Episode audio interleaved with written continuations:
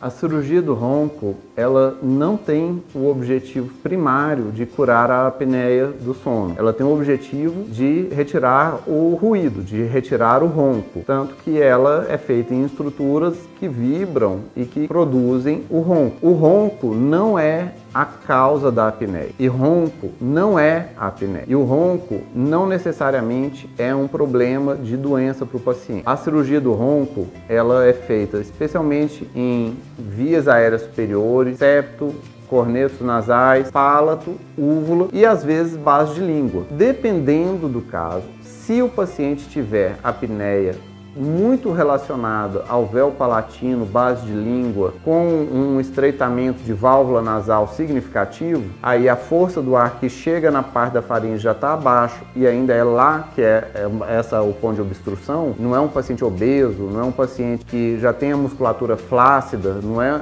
com esses problemas, a cirurgia do ronco pode ter um benefício sim sobre a apneia do sono especialmente apneias leves e em alguns casos moderados. Mas, fundamentalmente, não é essa cirurgia que melhora a apneia do sono. A cirurgia que melhora a apneia do sono são cirurgias de avanço de mandíbula ou cirurgias onde se põe aparelhos que estimulam o nervo que abre a via aérea. Se você gostou dos nossos vídeos, se inscreva no nosso canal, dê aquele like, deixe os comentários, clique no sininho para receber as notificações e compartilhe, pois Conhecimento, quanto mais difundido, melhor para todos.